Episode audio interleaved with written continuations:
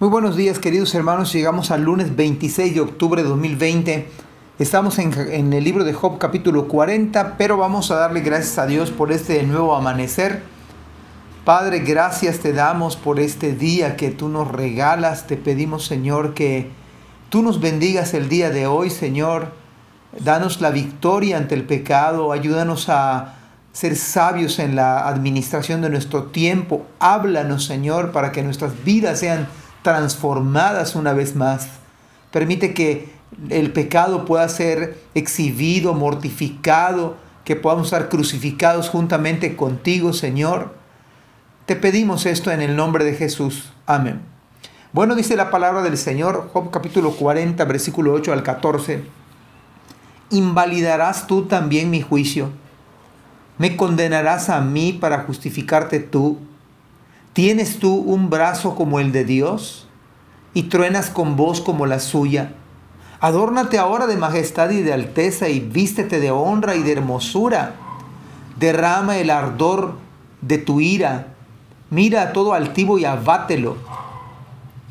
Mira a todos, a todos soberbio y humíllalo y quebranta a los impíos en su sitio.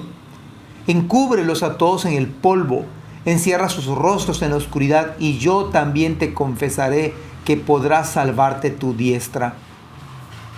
Este encuentro de Dios con Job no lo olvidaría nunca en su vida. Pues ¿quién puede sostenerse en pie ante su presencia? ¿Quién puede escuchar su, su potente voz y, y permanecer igual? Ahora en el día de hoy las personas actúan de manera como si Dios no existiera como si Dios no, estuviese presente en, en el mundo, como si Dios no interviniera. Esto es locura total, es necedad total. Pero los creyentes aún pudiéramos perder el sentido de la vida espiritual, pudiéramos estar apartándonos de sus santos caminos, apartándonos de su santa palabra. Que esto no sea así con ninguno de nosotros. Que este día sea día de victoria en el nombre del Señor. Pero ¿quién puede responder estas preguntas y estas declaraciones? Absolutamente nadie. Pero a pesar de que este encuentro de Dios con Job debió ser abrumador para Job, a pesar de que no pudo responder una sola palabra a Dios, absolutamente nada, fue definitivamente bueno. Qué bueno que aún en su misericordia nos reprende Debemos tomar la reprensión de Dios, la disciplina de Dios, el exhorto de Dios como algo de misericordia. Nos hace reaccionar de nuestros desviados caminos e incluso nos libra de todo mal.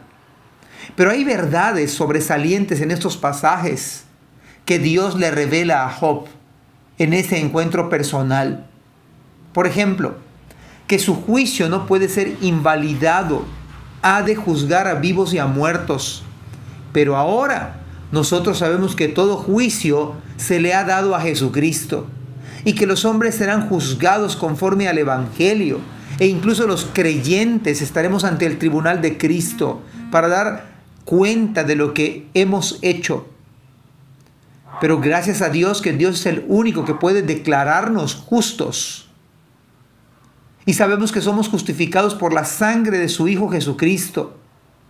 Además, este, este diálogo, esta, estas palabras de Dios para con Job, le revelan que Dios no está limitado su poder y su voz. Dios está lleno de majestad y su gloria es incomparable.